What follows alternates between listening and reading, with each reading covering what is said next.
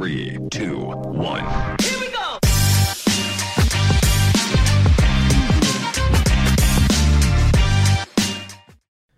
Bueno, gente, el, eh, antes de comenzar el episodio de hoy, por favor, recuerden suscribirse a nuestro canal de YouTube, arroba emprendementes.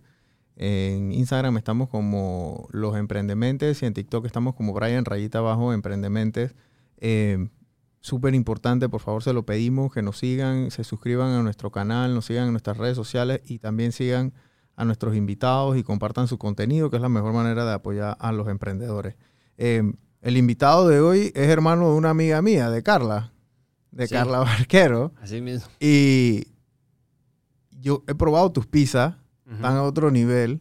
Gracias. Y yo quiero que tú, porque yo te conozco hace rato, No somos disquelofrenes, pero yo sé quién tú eres y yo sé, tú sabes quién soy yo y nos vemos por ahí, nos choteamos, pero yo sé que tú, tú no eres nuevo en este mundo del tema de los restaurantes, o sea que esta no es tu primera aventura en el restaurante o en el mundo restaurantero, ¿no? Exacto. Cuéntame un poquito cómo tú quedaste. Yo sé que tú eres de Costa Rica. Obviamente la gente cuando te escucha hablar se va a dar cuenta que "Ey, este man es de Costa Rica, pero cuéntame un poquito cómo llegaste a Panamá y cómo comenzaste en este, en, en- en este mundo, ¿no?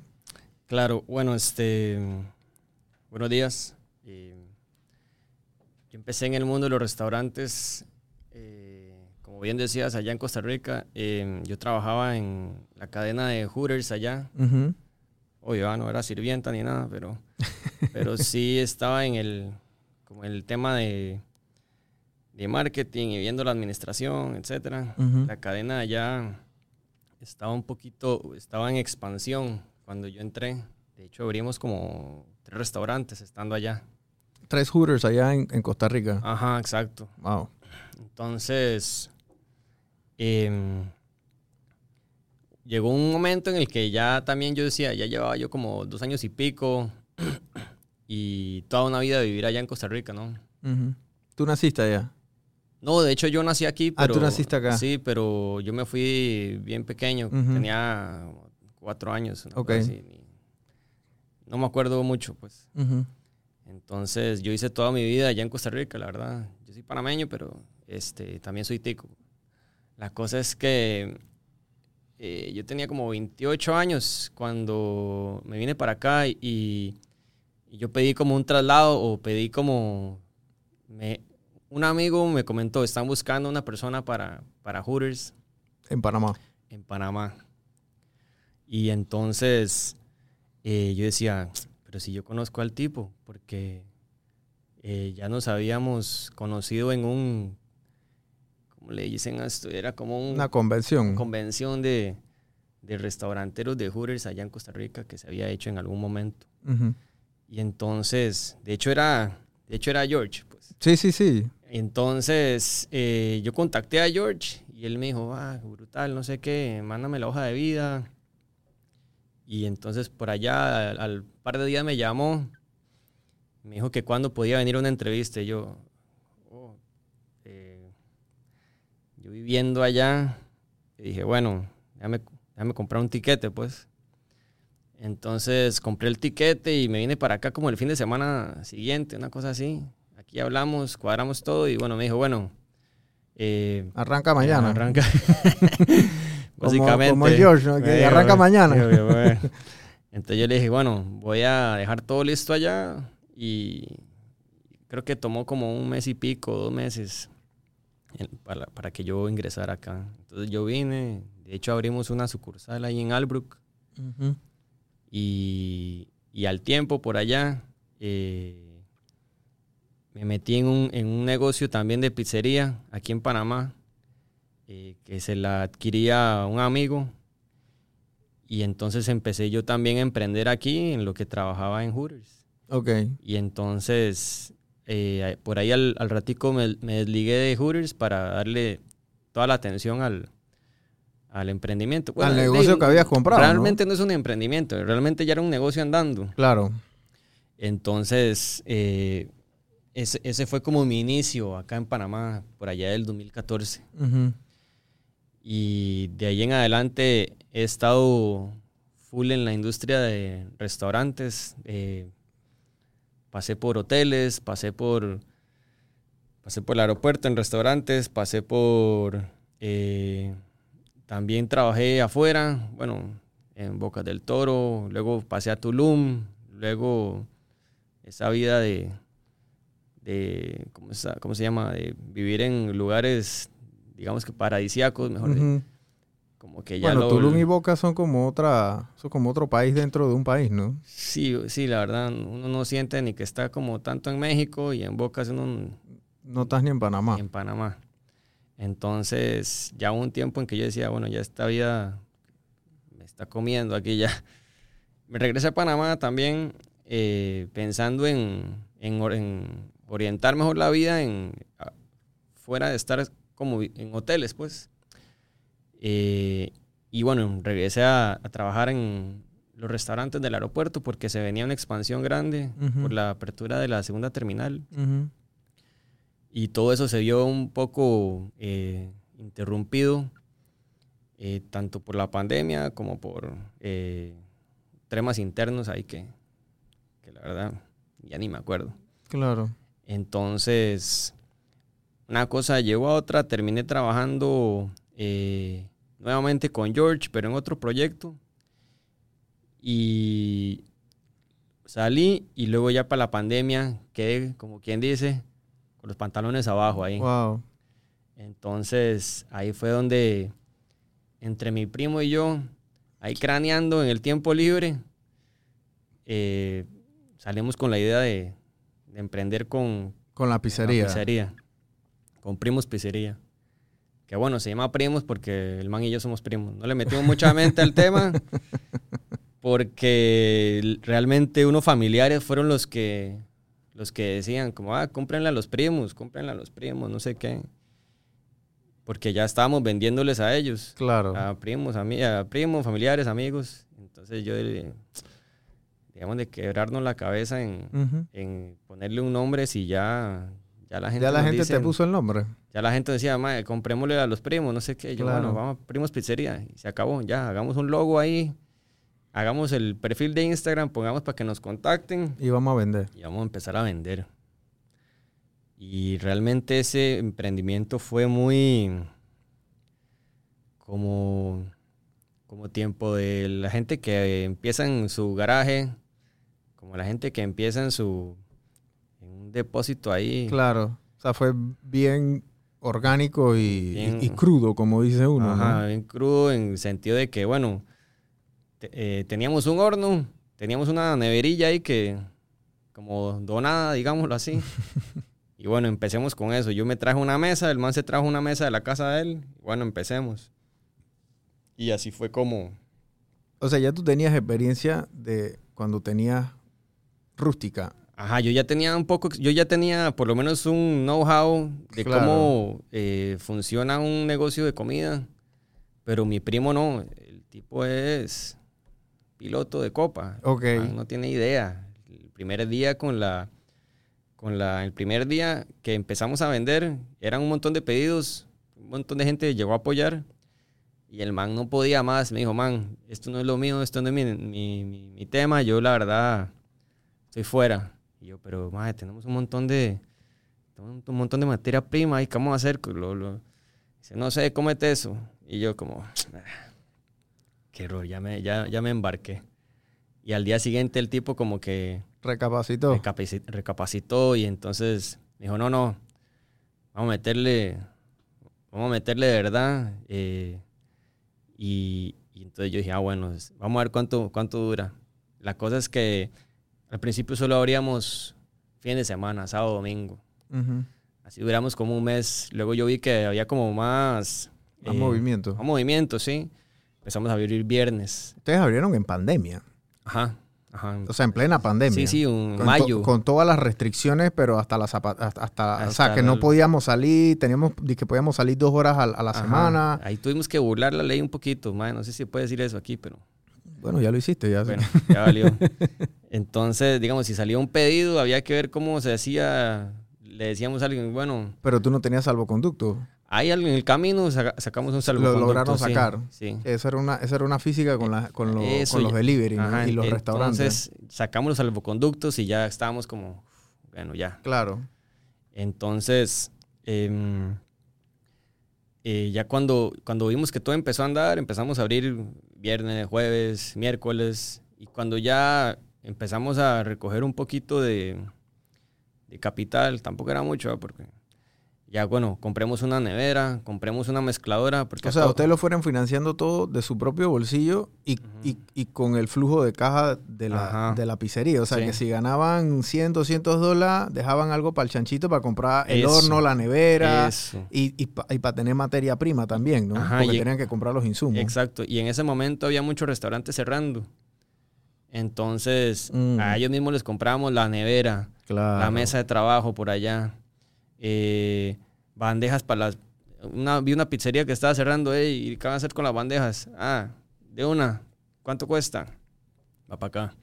Y así, este, también compramos, ya cuando vimos que no dábamos abasto con un horno, Compraron otro hornito. mandamos a pedir otro, ajá. Este, y así fuimos, así fuimos como, como agarrando el momento. Ujú. Lo primero que compramos, eso sí, fue la mezcladora. Ya se me iba a deslocar a mí un hombro de todo el día andar amasando ahí. Claro. Eso, eso sí era como, este, Es- Y era muy manual. También te, te, te, te frena mucho la producción, ¿no? sí, claro, porque si un día me pedían más y, y- y- y yo no había hecho suficiente masa, eso es un No trabajo medio laborioso porque eso lo tengo que planear con del día anterior, por lo menos, o dos días, pongámosle. Y yo tengo que saber como, bueno, para el viernes va a llegar gente, y el sábado también, el domingo también. Bueno, hagamos tantas tantas masas. Y para que salgan, qué sé yo, X número. Ok, bueno.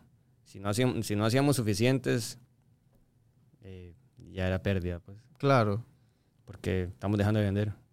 Sí, o sea, el, el- el proceso de hacer la pizza, eh, cuando es artesanal, es muy manual, Sí. pero no significa que tiene que ser un proceso lento, ¿no? O sea, tiene que, la gente tiene que... No lento, pero sí pensado, por Claro. lo menos, para calcular cantidades. Ok.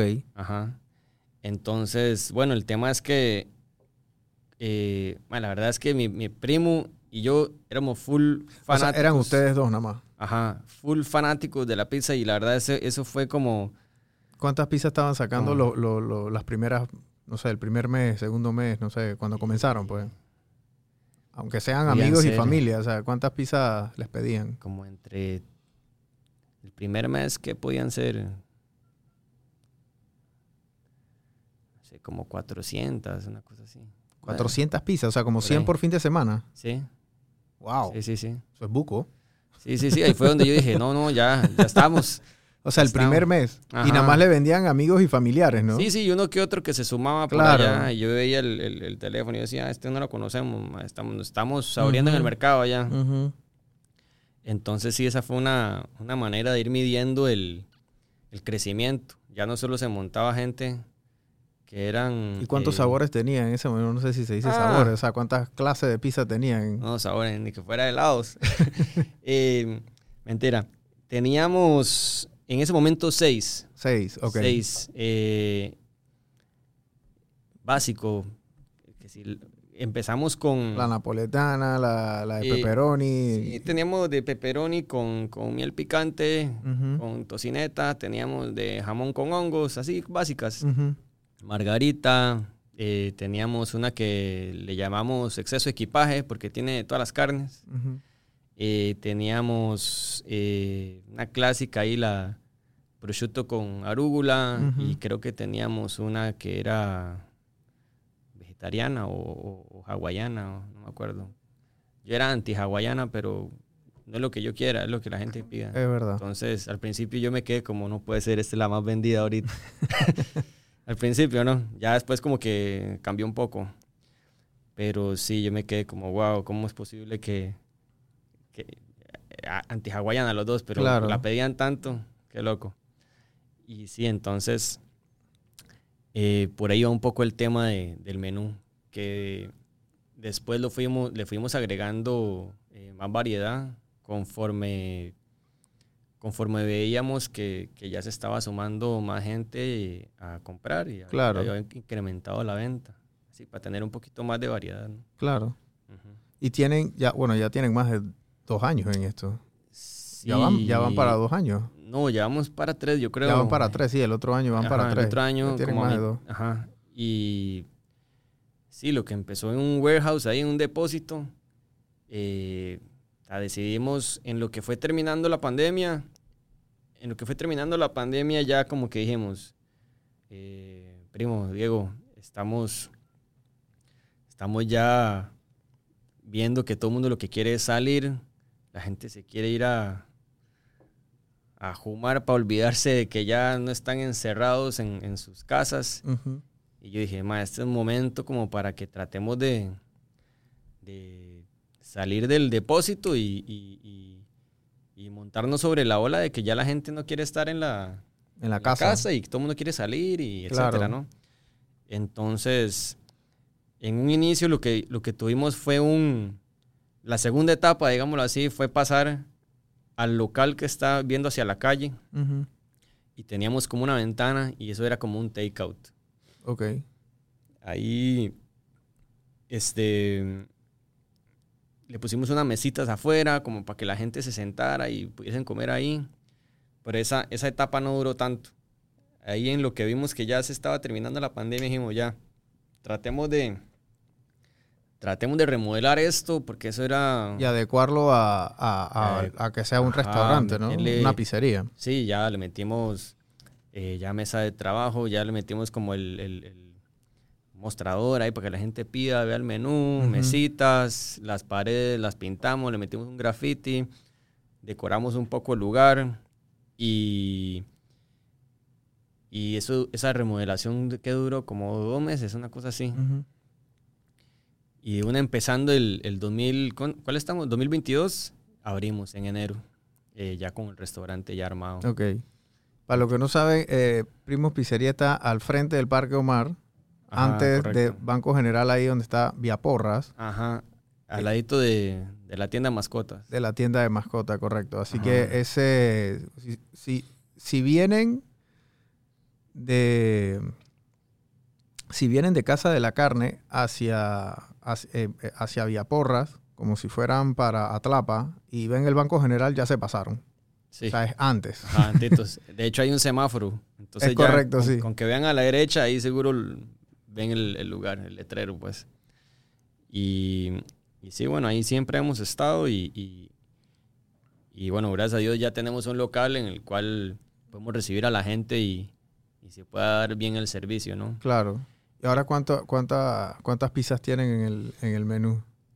Ah, como 15 creo, Ok. por ahí. ¿Y, sí. ¿Y cuántas están vendiendo ahora promedio? O sea, Promedio, este diciembre tuvo Eh. que haber sido un mes bien movido, porque yo creo que los restaurantes yo veía que todos estaban llenos, o sea, todo Sí. se movía, o sea, la gente estaba como, está, está como loca gastando plata en la calle.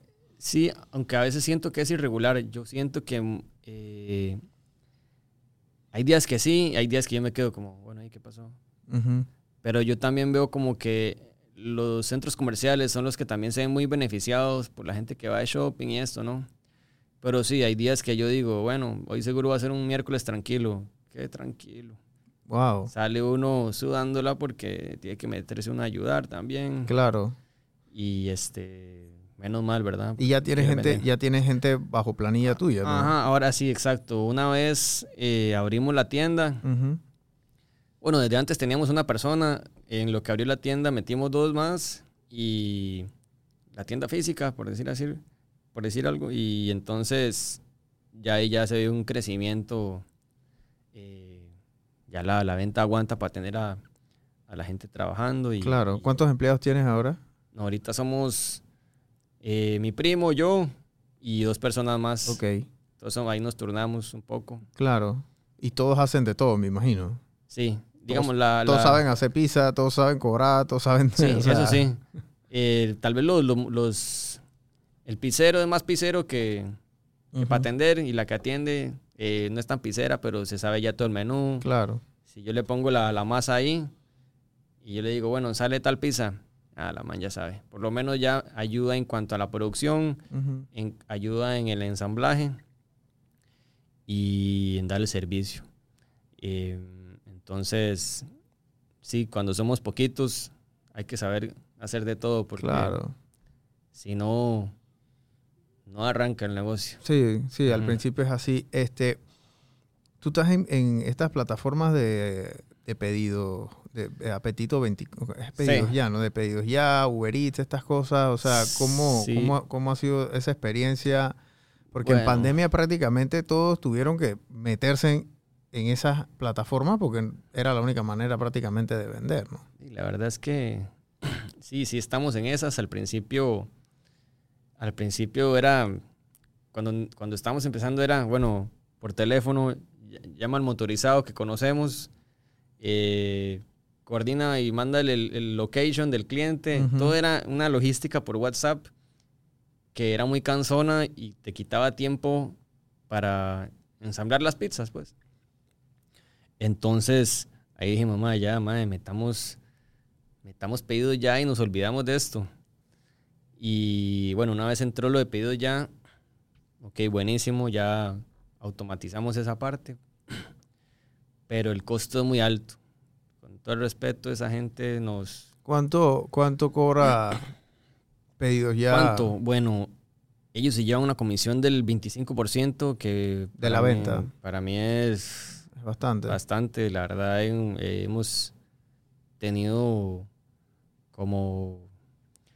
Yo he decidido en varios momentos como ya, desconectemos a esta gente porque se llevan una parte importante. Es como tener un socio que no hace nada.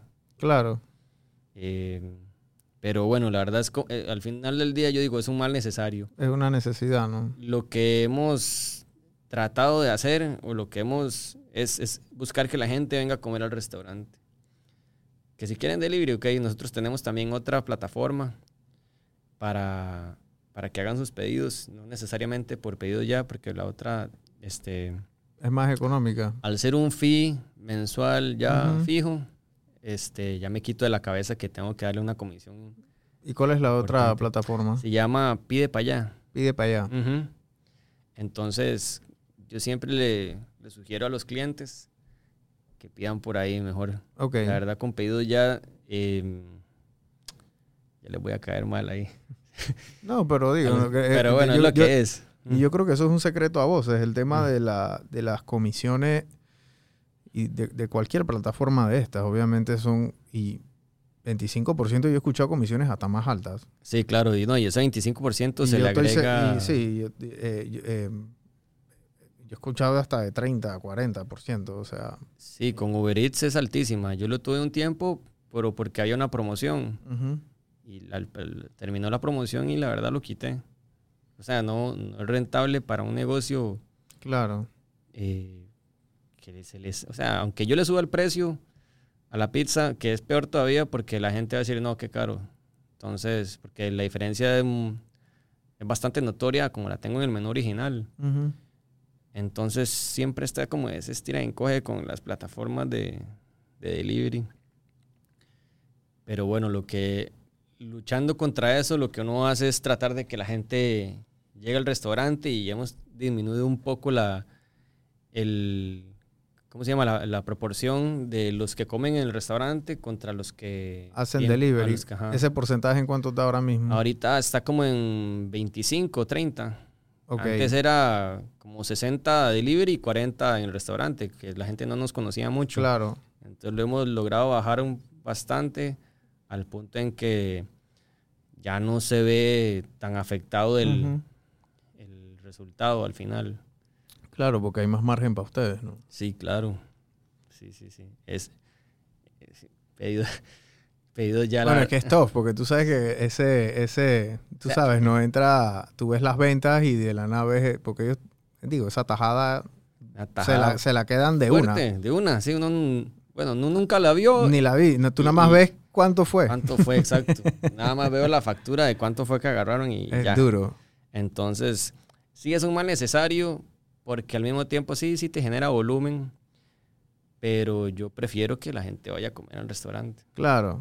Aparte que la, la pizza sabe mucho mejor recién salida del horno. Totalmente. Especialmente O sea, la, la- tuya, porque la tuya es, es- es una, Sí, una pizza es- napolitana que, que se Ajá, hace se prácticamente hacen- inmediato. O sea, tú no puedes demorar mucho en eso porque, y dándole vuelta ahí en una moto no, no va a saber igual, nunca va a saber igual. No, aparte Que fresca.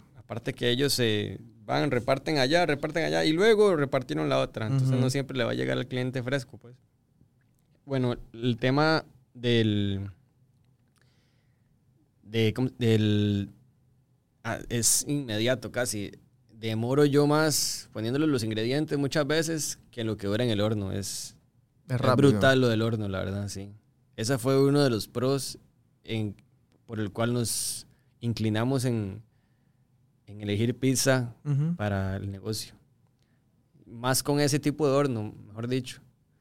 Por ejemplo, pizza napolitana es un estilo de pizza, ¿no? Eh, hay otras pizzas que, que no necesariamente tienen el horno así.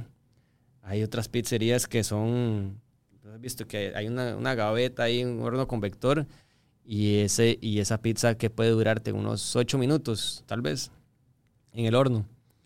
Claro, le caben más, pero dura un poquito más cocinándose. Ujú. Es otro tipo de pizza, pues.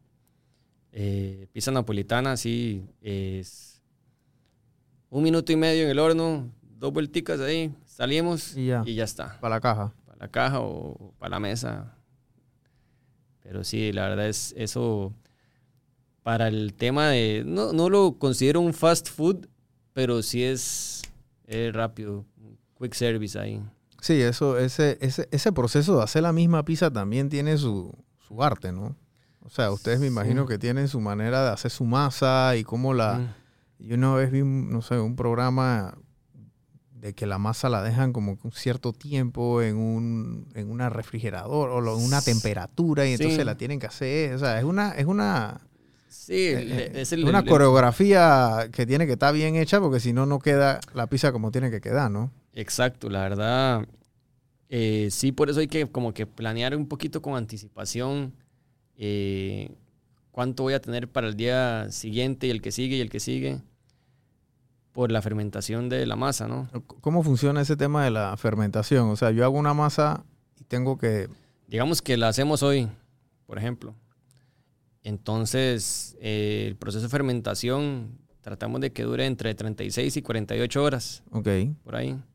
Entonces, eh, una vez, digamos que ya tre- entre un día y medio, dos días, ya podemos usar esa masa. Eh, la idea es, la idea con lo de la fermentación es que también sea un producto ligero, que la masa llegue a un punto en el que, que, pues, una masa recién hecha no te vas a ver igual, aparte que no crece, no crece suficiente a la hora de manipular el producto. Eh, o sea, no, no te permite. Y los mismos estándares, por ejemplo, la pizza napolitana tiene sus estándares, ¿verdad? Ellos no, no trabajan con una fermentación de 24 horas, aparte que ni siquiera la masa llega a crecer, eh, no llega al punto, pues. Ok. Entonces, por eso es que tenemos que planear un poco la, eh, la producción con un par de días de anticipación. Claro. Sea, ustedes tienen que estar claros de que no pueden tener ni de más ni de menos. Sí, Tratar de tener bueno, siempre ahí lo justo, ¿no? Un poquito de más sí, sí está bien, pero si digamos que yo tengo, por decir algo, tengo 100 masas, eh, vendimos, qué sé yo, 75, bueno, hay que reponer. Y así, como que siempre hay que dejar un backup, pero hay que ir reponiendo, reponiendo, Claro. y ir pensando como, como dos días de dos días de venta. Ujú. O sea, para el fin de digamos, ya es, para el viernes yo tengo que pensar desde el miércoles, básicamente. O sea, y sábado y domingo estás abierto también. Sí. O sea, ya para, el, para el sábado, ya yo ya el, el jueves yo digo, ok, ¿qué se vendió el viernes? Bueno, ¿qué se, qué se podrá vender o qué vamos sacando para ir encima? Yo siempre tengo que tener un backup porque si no tengo el backup, ¿cuándo va a fermentar esa masa? Entonces es importante siempre como estar monitoreando la producción. Eh, ¿Cuánto tengo de masa? ¿Cuánto se vendió? Eh, y así, porque si no, estamos fritos. ¿Tú, ¿Tú cuántas horas trabajas al, al día? Más bien, ¿cuántas horas no trabajo? no, la verdad es, en restaurante, Porque tú comenzaste haciendo todo esto tú solo con tu primo. O sea, que tú eras el que tenía que limpiar, tú tenías que, tenía que cocinar, tú eres el que tenía que empacar, tenías Sí. que llamar al delivery. También tenías Eso. que hacer lo administrativo y también tienes que ir a comprar los El insumos y las exacto. cosas, ¿no? Entonces muchas veces había que levantarse temprano. ¿Qué es temprano? Ah, no, no, tan temprano no, pongámosle que 7, 8. Ujú. Bueno, ¿qué hay en inventario? ¿Qué no hay en inventario? ¿Qué hay que comprar?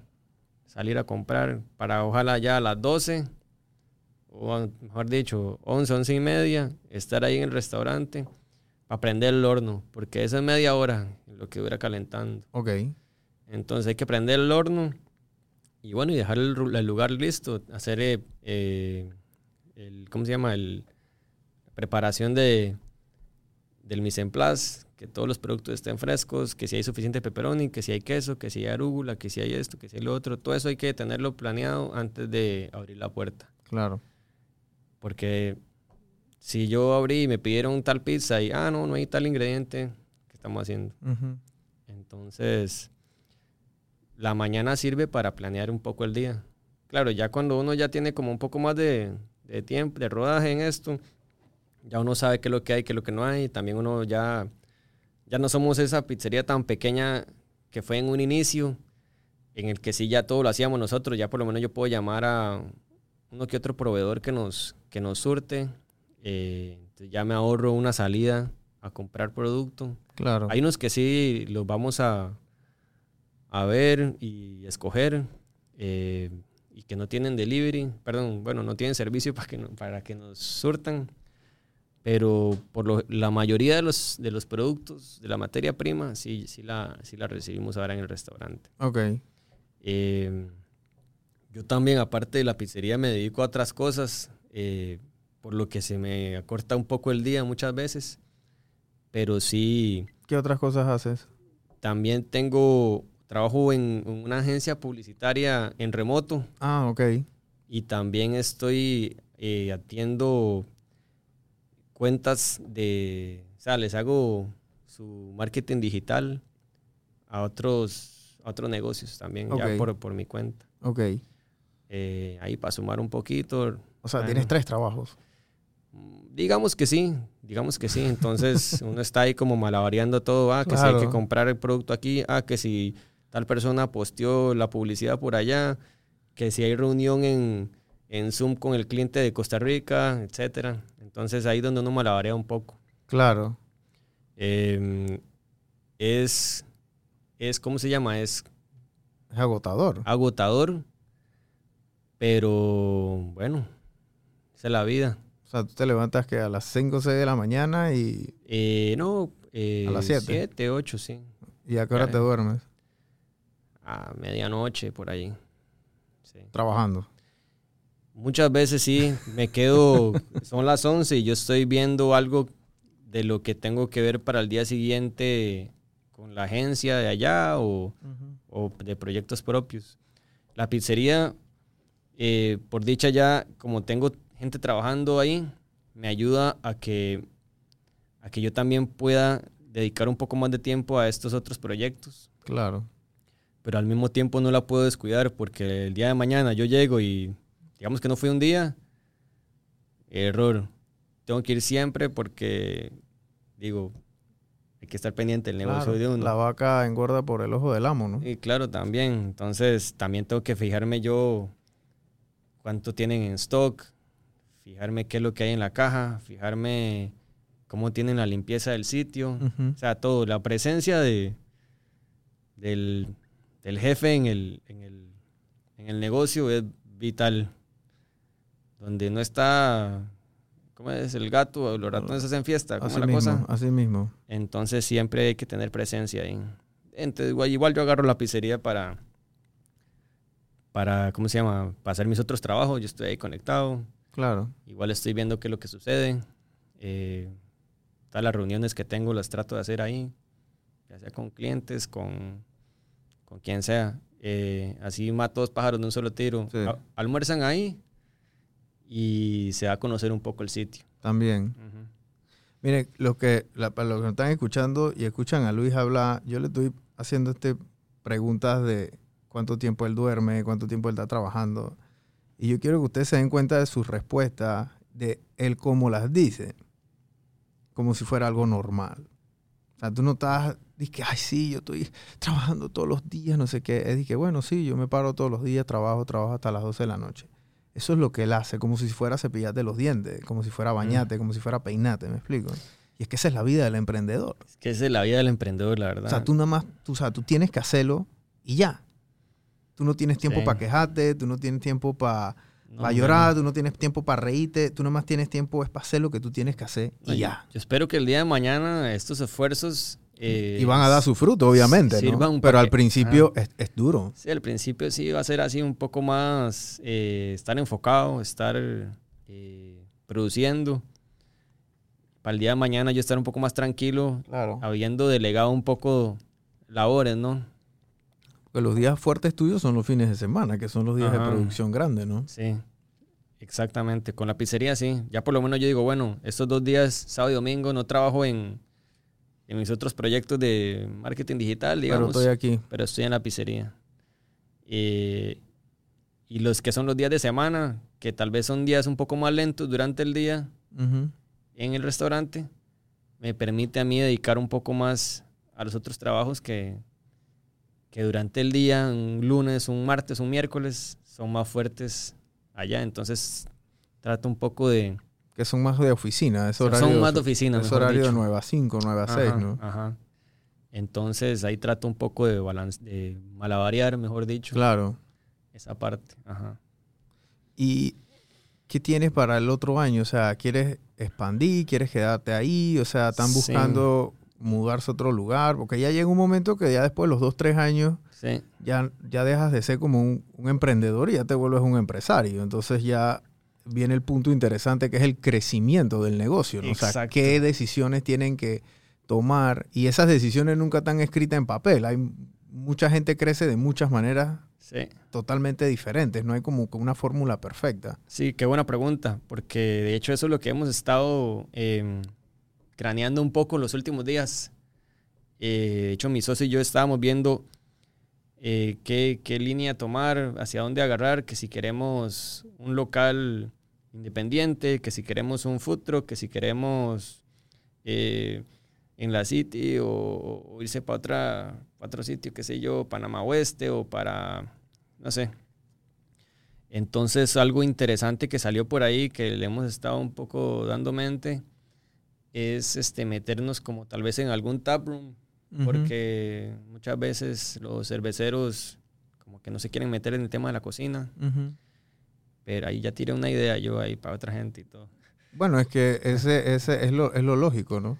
Entonces, sí, y estamos viendo eh, posibilidades de, de ingresar en, al- de, de entrar en alguna para, bueno, ustedes se encargan de su cervecería, cool, nosotros le proporcionamos el tema de, de la comida y pizza, yo creo que queda muy bueno con, con- con la cerveza. Claro. Entonces me gustaría ver si podemos eh, empezar en esa línea. O por lo menos en un par de cervecerías ver si podemos... eh, Claro. Bueno, aquí nos esa. siguen y nos escuchan bastante gente que tiene cervecería. Así que ya saben, llamen, llamen a Luis esa va. y va y prueben las pizzas también. Eh, el dueño de Papa John's, el que inventó Papa John's, la franquicia, él comenzó así. El papá de él en Indiana tenía una, una, una taberna, tenía un- una cantina, literal. Eh, y este tipo no, no- no tenía rumbo en su vida, digámoslo de esa forma, ¿no? Pero el tipo hacía pizza. Sí. Entonces el papá tenía un depósito donde ponía la- las cajas de cerveza y, y- y- y el, el vidrio vacío eh, y se la dio al hijo como para que hiciera pizza para los, para los que iban al, al bar, ¿no? Y una cosa llevó a la otra y él para hacer eso, él vendió su camaro, él tenía un camaro, él lo vendió y después lo volvió a comprar de vuelta porque lo, lo- lo logró ubicar. Pero este, esa idea que, que tienes de, de meterte en un taproom es súper, sea, me parece que va muy acorde a tu marca también, ¿no? Sí, aparte que... Uy, perdón. No, tranquilo. Aparte que es una manera también de abaratar un poco de costos. Porque, digo, si bien me meto en un taproom, claro que me van a cobrar un alquiler. pero siento que se pueden dividir un poco mejor los gastos. O sea, eso, hay que, eso, es, un, eso es algo que hay que negociar, obviamente. Pero es muy diferente a que yo me vaya solo, independiente, a, a apostarle un sitio, a remodelarlo, a, a luego tener que pagar un, un alquiler. alquiler alto y decir, bueno, más eh, personal, más la remodelación, más el, o sea, a, montar un restaurante así. Sí, sí, es una platica importante la que hay que meter. Yo, no creo que baje de 250 mil dólares, 200 mil dólares si hay que remodelar todo el... Porque muchos de estos locales te lo dan en grises a veces. Ajá, exacto. Incluso el que nosotros estamos estaba... Había que, había que meterle mano. Claro. Entonces, eh, es una manera de, expandirse e ir probando el agua un poco, como dicen. A ver, a ver si, bueno, me meto en un taproom, ok, ok, no funcionó cool. Puede que en otro sí, puede que en otro tal vez no. Pero es una manera de ver también cómo ingresa uno a un sitio en el que también hay tráfico, pues. Poco a poco. Poco a poco. Ok, la verdad, eh, muchas veces para emprender uno no siempre cuenta con el capital deseado para, para poder ejecutar la, idea, ¿no? Entonces uno tiene que ir rebuscando y, pensando cómo uno hace rendir hasta el último centavo o cómo uno puede negociar para abaratar algún costo o, o qué no gastamos. Entonces yo creo que buscando sitios que por ejemplo, como el Taproom, que es similar, o sea, que podemos hacer mancuerna, es una buena manera de, empezar una expansión. Qué sé yo, meterme a otro sitio en que yo sienta que también haya tráfico, que sea un mercado cautivo, no sé, en el que también yo pueda irme con la idea, ok, empezamos, pero ya por lo menos hay clientela. Claro, porque ya tienen una marca, ¿no? Sí, por ejemplo, no sé, meterme en un, por ejemplo, que yo meta la pizzería en, qué sé yo, en una universidad, ya, ya por lo menos hay... Hay un tráfico de gente interesante ahí. interesante y, claro, hay que ver lo del, lo del alquiler, pero por lo menos ya uno ve que... Eso, ese, es, ese es un ejemplo, ¿no? Claro. Miren, eh, eso, esto, que acaba de decir Luis, hay mucha gente que busca invertir eh, y hacen su matemática de cuánto me va a costar hacer la remodelación. Ok, voy a necesitar remodelar, voy a necesitar tantas sillas, voy a necesitar tantas mesas, etc. Y después vienen con el punto de, bueno, voy a buscar la plata. Si no tienen la plata, entonces la piden prestada o ven a ver quién se la da o comienzan a tocarle puerta a la gente para que vean quién, quién, quién quiere ese socio. La lógica de Luis, y corrígeme si es así, es que él tiene X cantidad de dinero y él dice, ¿cuánto estoy yo dispuesto a perder antes de tomar la decisión? Porque cuando tú tomas la decisión a la inversa, entonces ya tu decisión va mucho mejor pensada. Porque ya tú, ya tú sabes, hey, mira, si yo me meto en un tap room, ¿cuánto puedo perder? Ok, bueno, voy a invertir en esto, esto y esto. Pero no tengo que hacer todo este poco de cosas para vender. Sí, por ahí va la cosa, porque... Y no asumo estos riesgos abismales de meterme en un contrato a cinco años, de hacer una remodelación que me va a costar un ojo de la cara, después tengo que también meterle plata al mercadeo porque la gente no va a llegar sola ahí pues, como, la, eh, como, como en la iglesia los domingos, o sea. Así va, es, ver cómo uno disminuye un poco el riesgo también, porque esa plata tal vez uno ni la vuelva a ver, pero si uno la piensa un poco, uno dice, ok, un poquito menos de riesgo y a ver cómo nos va, porque no tengo tal vez un colchón o un músculo. Porque tú, tú te financias. Ajá, exacto. Tú te autofinancias. Ajá. Y si tú no llamas a, a, papi mami y que, hey, se me acabó la plata. Me cuelgan y me dicen, hey, cállese. hey, papá, no tengo para la renta del local, porque hay gente que le gusta emprender así, tú sabes, ¿no? Sí, no, entonces. Con la chequera eh, ajena. Así nos, digo, cada quien como, como, como se vaya a financiar, pero muchos emprendedores eh, no tienen ese músculo financiero, pues. El 99% no lo Ajá, tiene. entonces hay que andar craneando, hay que andar pensando mucho cómo, Echando cómo, agua a la cómo evito, cómo evito eh, perder o, o cómo puedo maximizar, eh, mejor dicho, cómo puedo maximizar mi, mi, mi inversión. Claro. Ujú. La verdad, hay mucha idea loca. Las ideas son, ok, bien, la idea. Pero la ejecución es lo que cuenta. Y la ejecución no siempre es como uno la piensa. Eh, hay mucho riesgo de por medio que no siempre fue pensado. Hay mucho riesgo de por medio que tal vez no... La pandemia, ¿quién se la esperó? Por ejemplo. Mucha Claro. gente invir- invirtió en su local, invirtió, puso la plata que habían ahorrado de su vida en, en su negocio y viene la pandemia y bueno, eh, se jodió la cosa. Sí, pandem- pandemia, fue tough.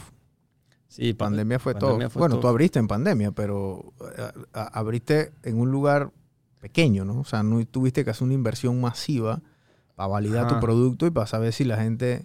Porque tú comenzaste, tú y tu primo, y, y comenzaron a vender la familia y bueno, una cosa llevó a la otra porque el producto era bueno. Porque si hubiera sido malo, nadie te hubiese comprado. Sí, hubieran, me cerraba a las dos semanas. Sí, hu- hubiese estado vendiendo otra cosa ahora mismo, ¿no? Sí, la cosa fue que yo pienso que la pandemia fue un punto en el que yo dije, bueno, ahora o nunca. Ahora tengo tiempo para pensar, ahora tengo tiempo para ejecutar y nadie está haciendo nada. Entonces, a diferencia de otro momento en el que en el que tal vez me quedo tengo un trabajo pero no tengo mucho tiempo para emprender eh, y el día a día te, te come, ¿no? Ujú. En La pandemia, esa fue la, la- el, El detonante. Sí, eh, fue como un... Yo lo vi como una ventaja porque, porque yo dije, bueno, aquí está mi primo también, está pensando igual que yo, tenemos demasiado tiempo, ejecutemos. Yo creo que ese es el mejor momento para emprender. Está bien, no hay, no hay, no hay mucho capital ahorita, pero tampoco tenemos nada que perder. Con, ¿Con cuánto, tenemos. ¿Con cuánto comenzaron la pizzería? ¿Cuánto pusieron? O sea, ¿qué- ¿cuánto Eh. gastaron en la nevera, el horno, etcétera? O sea, En un principio creo que habían sido unos 10, 12 mil dólares. wow, bastante Eh, también. Sí, bueno, había que comprar materia prima, los hornos, eh, neveras. eh, ¿Qué más habíamos hecho? Sí, sí, al- ah, bueno, la mezcladora. ahí fue poco a poco. Pero al principio no tenían mezcladora. Al principio no. Al, al puro principio era solo. O sea, el horno, primer mes, el primer Prim- mes ¿cuánto ah. gastaron? Ponle ni mil palos. Con mil dólares arrancaron la pizzería. Menos. Menos. ¿Cuánto cuesta? Cu- El, el horno. Porque eh, el Yo he visto el horno en tus redes. Ajá. Ese, ese horno cuesta como 300, 400 dólares. Cuesta como 500, Como pero el que 500. nosotros teníamos en un principio era otro y estaba en 300 algo. Ok. Compramos materia prima, eh, una mesa, la nevera, fue una nevera, digamos que donada por ahí, porque estaba como abandonada, la conectamos, funciona perfecto, listo, ya con eso resolvimos. ¿Y qué más? Las cajas. Ah, alguno que otro utensilio por ahí. Sí.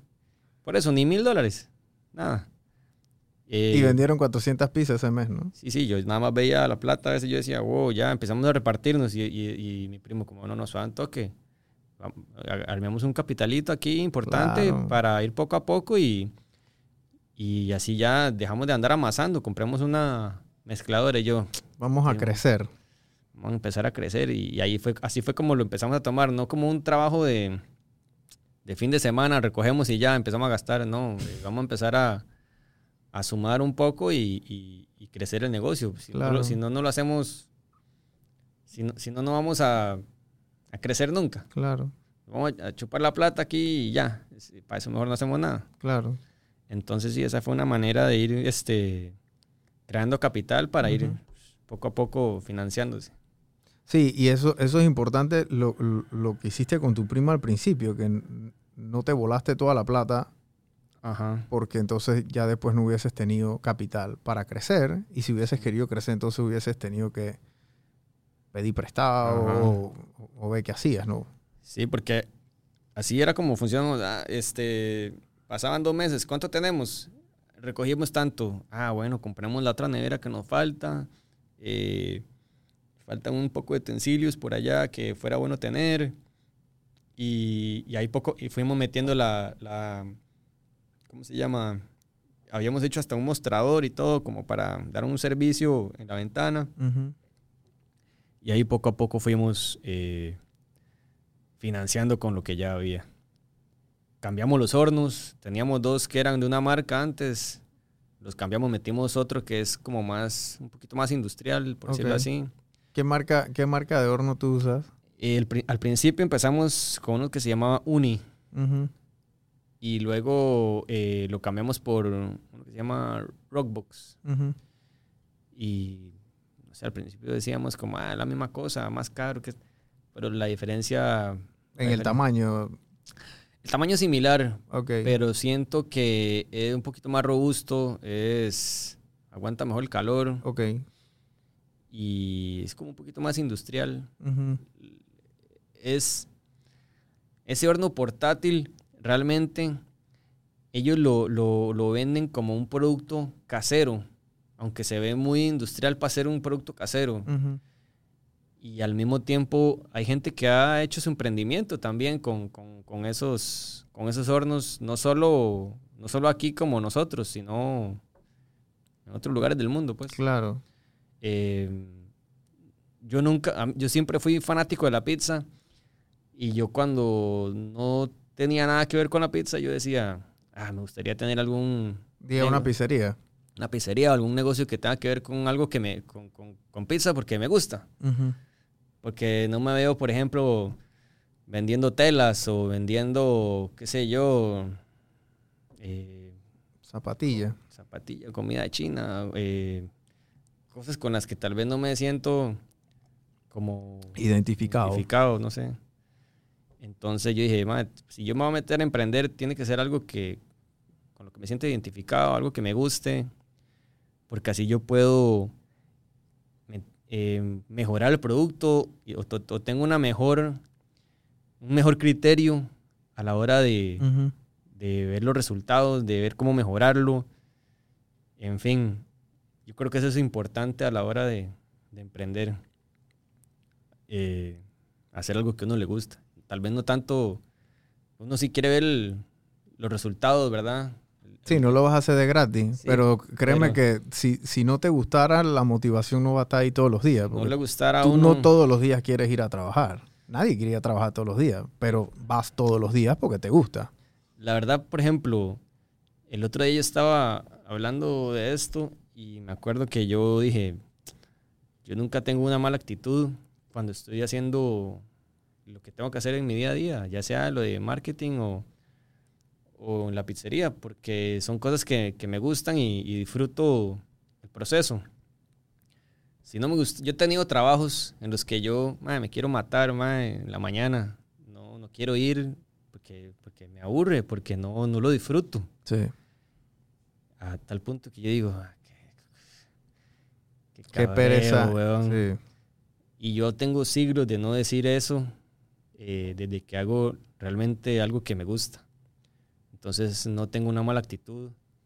Eh, me dirijo al, al trabajo o a la oficina o lo que sea bien, o sea, motivado. Y no lo veo como una obligación, sino como que ya es parte de mi estilo de vida. Ujú. De no- por eso yo creo que a la gente no le gusta trabajar. Porque tal vez no es el trabajo que les gusta. Sí. Eso es muy cierto. Sí, entonces yo me aseguré de que si yo voy a emprender en algo, eh, me, tiene que, me tiene que motivar. Sí, para que vayas todos los días. Porque Para, si para no, ir todos los días, sí, para hacerlo con, con pasión. con ¿no? pasión, con, con meterle una buena actitud, meterle pues, ganas, pensar en crecer, pensar en, pensar en grande. Si no, si no, ni la mitad de eso lo logra uno, yo creo. Claro. Tú tienes mucha experiencia en, en el, en, el, en el mundo de restaurantes y has manejado restaurantes ya franquicias muy grandes, me explico, o sea, y, y operaciones grandes. Y ahora con la tuya pequeña, obviamente, me imagino que siempre quieres como que implementar ciertas cosas que tú veías antes y, y a medida que va creciendo el negocio las vas implementando, ¿no? Sí, de hecho, em, el tema de, de los costos, uno trata como de Háblame un poquito de eso, porque la diferencia de un buen restaurantero y un mal restaurantero es que uno mide los costos y el otro lo hace al ojo a, a la bulla de los cocos, ¿no? Sí, es que ahí es donde se va la plata. por ejemplo, yo muchas veces, por ejemplo, el queso.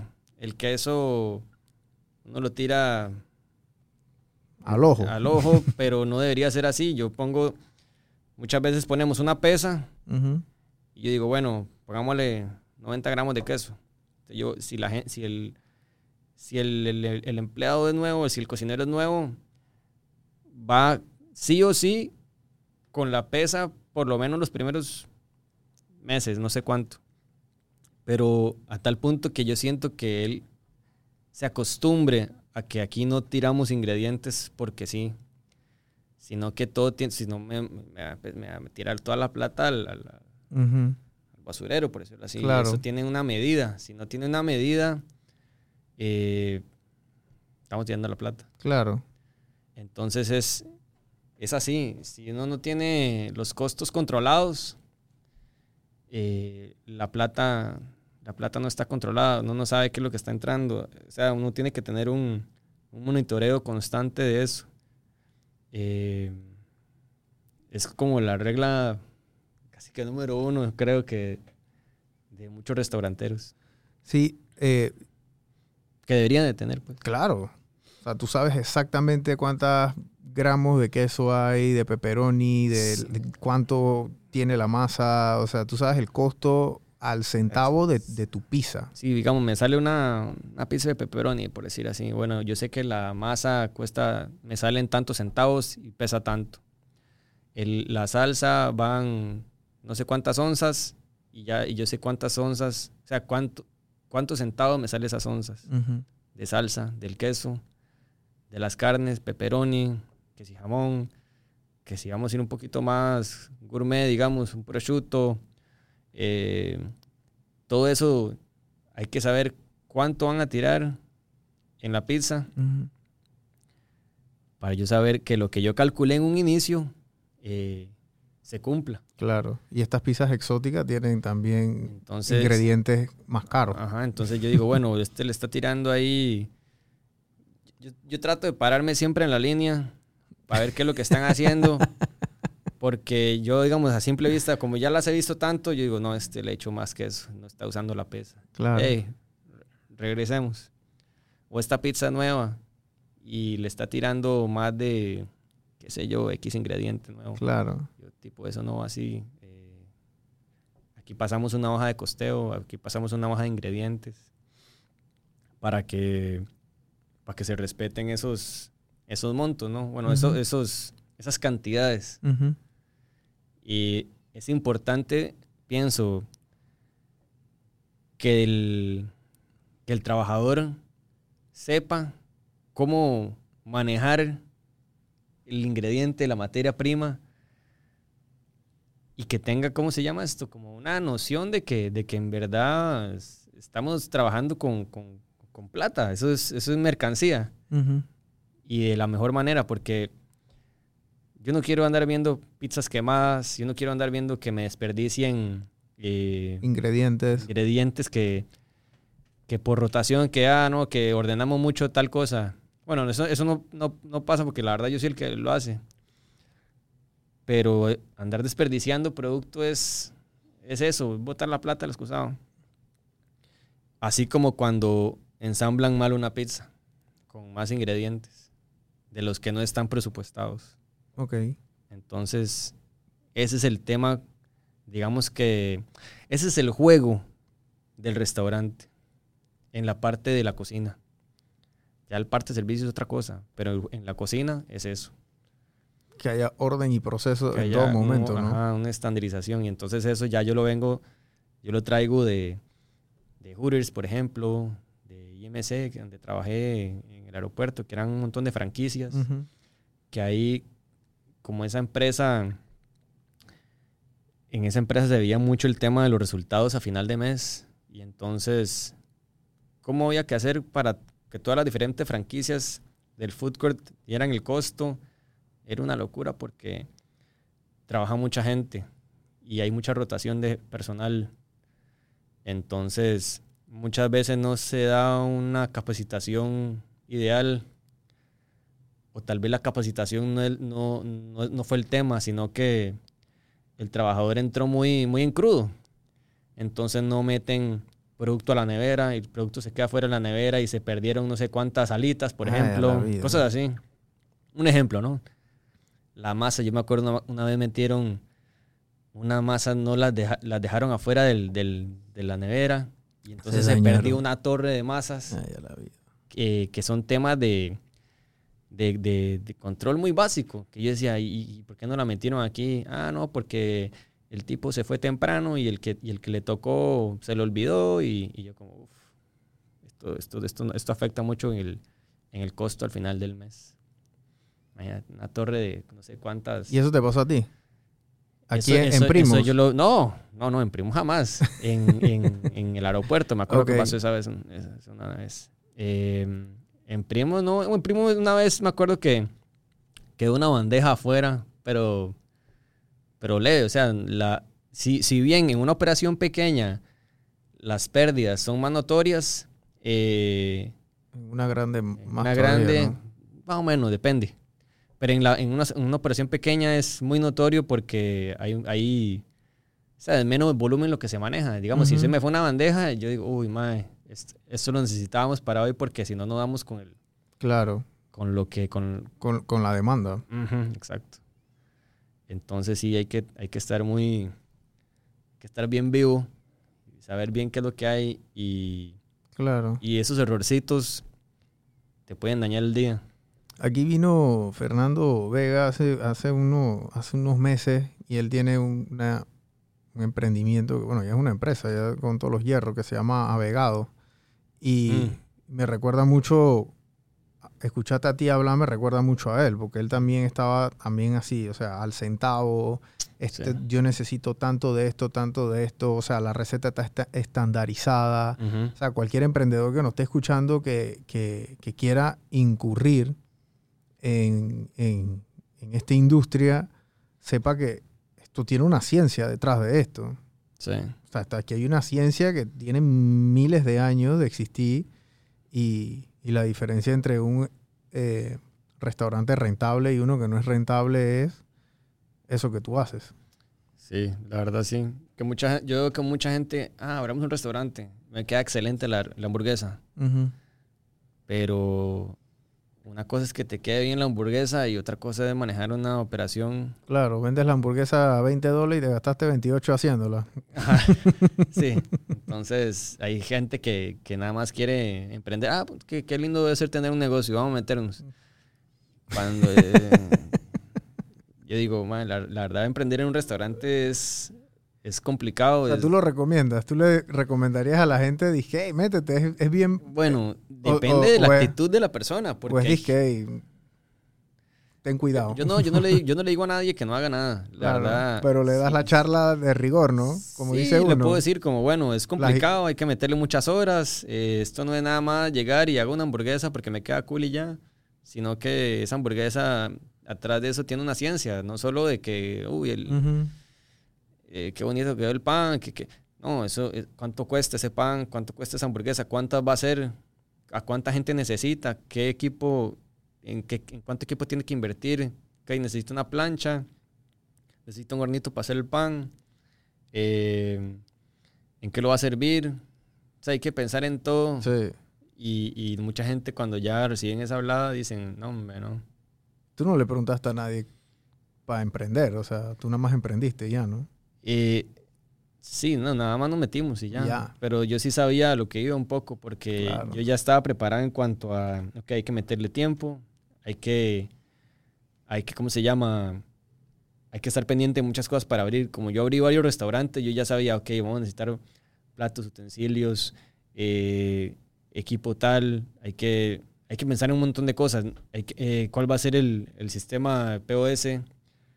¿Vamos a tener música o no vamos a tener música?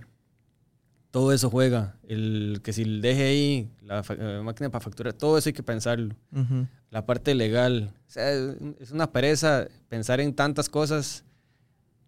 que uno tal vez ni siquiera tiene en la cabeza. Claro. Uno dice, Estás "Uy, pensando, man, nada más voy a. Nada más, Nada más voy me a, queda voy bien una hamburguesa. Ah, Ah, bueno, nada más voy a hacer mi pizza o tu hamburguesa. Y entonces eh, todo eso lleva un todo lleva todo eso lleva un proceso que, que a veces ni siquiera in- incluye la parte gastronómica. Por ejemplo, falta la parte legal, falta la parte de- del sistema que te van a in- instalar en el restaurante para poder facturar. Eh, son un montón de cosas. Claro. El, si quiere el restaurante bonito, tiene que contratar a una diseñadora de interiores, eh, decirle a un arquitecto, no sé, que le diseñen el lugar para que sea acogedor, Ujú. para que sea, para que la gente quiera repetir, ir ahí. Hay que entrenar gente. O sea, no es solo, me- ah, me queda bien un plato. Eso es, eso es solo una pequeña parte de, de lo que es emprender. Del asunto. Mire, yo te pregunté si tú habías, le habías preguntado a alguien si ibas, si emprendías o no. Ah, Tú me dijiste que tú nada más le diste. ajá. Y yo hago- traigo esto a colación porque hay gente que en el chat a veces nos pregunta, quiero emprender. Quiere, entonces comienzan como que, o sea, el que va a emprender, va a emprender. Ajá. Y no le va a preguntar a nadie. ¿Me explico? Sí. Porque ya tú estás decidido Es que sí, vas a hacer la- la- la- sí el asunto. pongo- o sea, sí es bueno como asesorarse un poco, pero, pero el que ya tiene la motivación para hacerlo, yo creo que eso ya con eso basta. Sí, El que, el que, el que ya tiene el- el- el impulso y las ganas de una, yo creo que no, no le va a importar tener que pasar por ese montón de procesos que tal vez no tenía calculados. claro. Entonces sí, este, Porque salen, tú, tú- uno piensa que son 10 y, y- y después te, te enteras que son 30, 40. Ajá, exacto, por ahí. Sí, sí, es, es, es complicado, pero al mismo tiempo creo que también es muy satisfactorio al final del día. Claro. Ya con solo el hecho de saber de que, bueno, en mi, en mi, en mi punto de vista, que ya no le tengo que, que rendir, por, lo menos, por ejemplo, cuentas a un jefe, para mí es una motivación extra. Yo sé que uno tiene muchos jefes en cuanto a que cada cliente es mi jefe, cada cliente me va a exigir, cada cliente me va a, a pedir algo. Eh, tanto en el área del restaurante que ahorita, como en los otros proyectos que tengo. Pero por lo menos tengo esa independencia eh, de que yo, de que nadie me, nadie me va a venir a, a mí a decir qué es lo que tengo que hacer. Pero tengo que yo saber hacerlo. Claro. Tu dependencia económica no, no es no es tan interlazada, pues, porque digo, se va un cliente, puedes conseguir otro también. Y, y así, y así, ¿no? Pero Sí. se- tu jefe te vota y, Y que y conseguir otro trabajo Sí, sí. se vuelve un poco más Eso difícil, ¿no?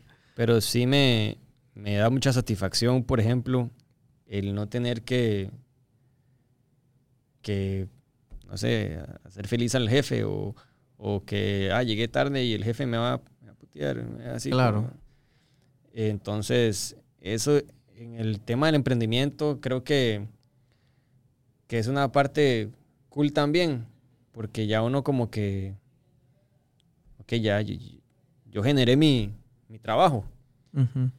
Y creo que esa es una parte bonita de- de- del emprendimiento también. Total.